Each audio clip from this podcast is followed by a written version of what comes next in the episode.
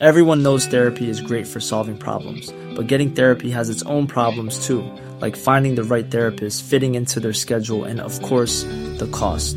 Well, BetterHelp can solve those problems. It's totally online and built around your schedule. It's surprisingly affordable too. Connect with a credentialed therapist by phone, video, or online chat, all from the comfort of your home. Visit betterhelp.com to learn more and save 10% on your first month. That's BetterHelp, H E L P.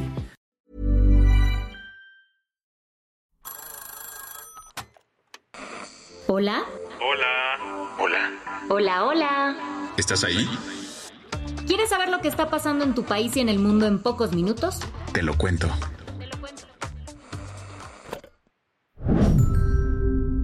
Hoy es miércoles 28 de junio de 2023 y estas son las principales noticias del día. Te lo cuento. Como cada 28 de junio, hoy se celebra el Día Internacional del Orgullo LGBT.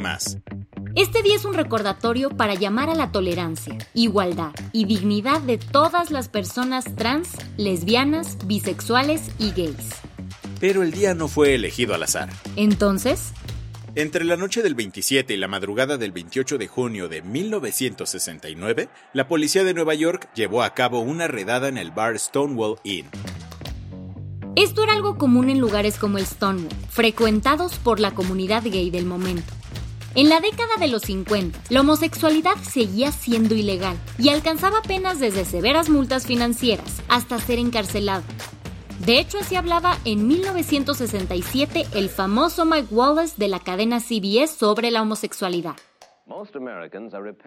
A la mayoría de los estadounidenses les repugna la idea de la homosexualidad. La encuesta de noticias de CBS muestra que dos de cada tres estadounidenses ven a los homosexuales con repugnancia, incomodidad o miedo. Así que la redada en el famoso bar de Greenwich Village podía acabar en un ataque homofóbico más. Sin embargo, Mark, uno de los 200 clientes que fueron echados a las calles aquella noche, hizo algo muy simbólico, pero que sería la gota que derramaría el vaso. Escribió en la calle con un gis, mañana por la noche en Stonewall. Al día siguiente, decenas de personas se reunieron a las afueras del bar para protestar por lo que había ocurrido. Para el siguiente día, ya eran cientos. Este fue el origen del movimiento moderno de liberación gay, que con el tiempo ocasionó que más disidencias e interseccionalidades se sumaran a abogar por políticas públicas de protección. Y desde Stonewall no dejaron de suceder cosas en favor de la comunidad LGBT. Un año después, en 1970, se celebró el primer Pride en Nueva York, tradición que sigue existiendo hasta la fecha. Porque la lucha no ha terminado. ¿Qué más hay? La senadora Xochitl Gálvez fue de las primeras en alzar la mano dentro de la alianza opositora. Voy a ser la próxima presidenta de México. El destape oficial llegó un día después de que el Frente Amplio por México, antes conocido como Va por México, presentara el método para elegir a su candidato presidencial.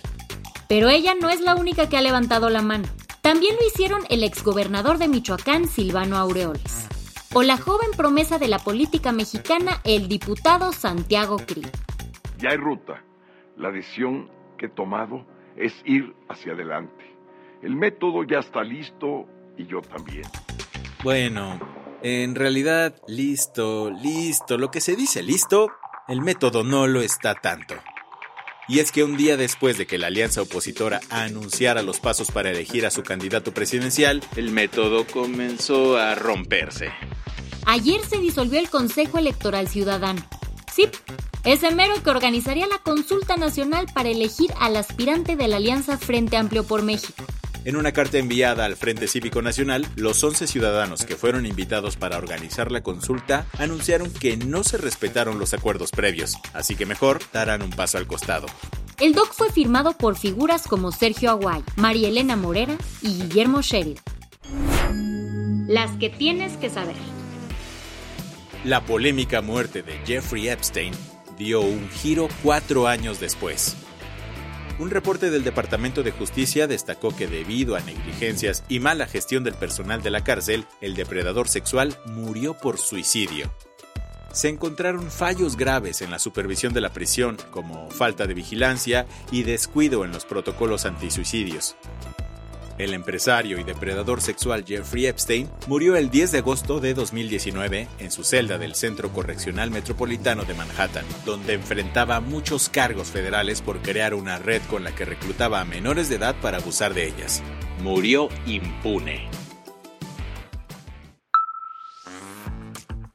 ¿Recuerdas que cada año Barack Obama publica una playlist con las rolas que más le gustaron?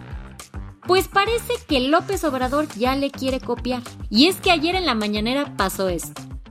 Vamos a empezar con una que me gusta. Y a ver, a ver, a ver que me digan los jóvenes si no rifa esta. Ya no sé disimular, llamo y no te puedo hablar. Tu recuerdo no se va. No, no es que el presi le urja llegar al fin de semana. La razón de esta mañanera versión musical es que Andrés Manuel había prometido recomendar canciones que no fomentaran las drogas ni la violencia. Esto después de que el presidente se lanzó contra Peso Plum, Nathaniel Cano y demás representantes de los corridos tumbados. ¿Por qué? Insiste que sus letras solo alababan el consumo de drogas, tener armas y admirar a narcos famosos. La última gran obra maestra de Gustav Klimt fue subastada ayer en Londres. Se trata de Dame mit Fager, que se traduciría como Mujer con abanico, y que fue pintada por el artista austriaco en 1917, un año antes de su intempestiva muerte. Y vaya que la subasta estuvo acorde a lo impresionante de la obra, pues la casa Sotheby's logró venderla en 108.4 millones de dólares. Esto la sitúa como la obra más cara que se haya subastado en Europa. ¿Quién la compró? Un coleccionista en Hong Kong, cuya identidad no fue revelada. La del vaso medio lleno. Por primerísima vez en su historia, la Asamblea General de Naciones Unidas aprobó un documento que busca proteger la salud mental de las personas. Se trata de la resolución 2668, que fue presentada por México y aprobada por todos los países. El embajador de México ante la ONU, Juan Ramón de la Fuente, estuvo al frente de la presentación y explicó que reconocer la importancia de la salud mental es reconocer la dignidad y el bienestar integral al que tenemos derecho todos sin excepción. El embajador de la fuente, quien, by the way, es psiquiatra de formación, enfatizó la necesidad de cambiar la narrativa en torno a la salud mental. Por eso, una de las prioridades de la iniciativa es eliminar el estigma y la discriminación hacia las personas que enfrentan alguna condición mental o discapacidad psicosocial y asegurar que se resalte la necesidad y el derecho que tienen de recibir servicios de apoyo psicosocial. Con esto cerramos las noticias más importantes del día. Yo soy Andrea Mijares. Y yo soy Baltasar Tercero. Gracias por acompañarnos hoy en Te lo Cuento. Nos escuchamos mañana con tu nuevo shot de noticias. Chao.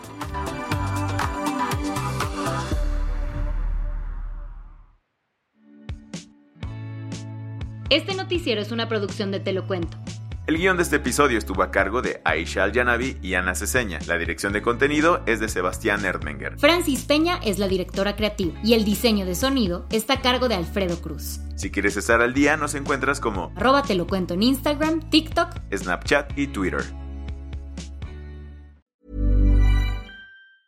Small details are big surfaces. Tight corners are odd shapes. Flat, rounded, textured or tall. Whatever your next project, there's a spray paint pattern that's just right. Because Rust new Custom Spray 5 in 1 gives you control with five different spray patterns. So you can tackle nooks, crannies, edges, and curves without worrying about drips, runs, uneven coverage, or anything else. Custom Spray 5 in 1. Only from Rust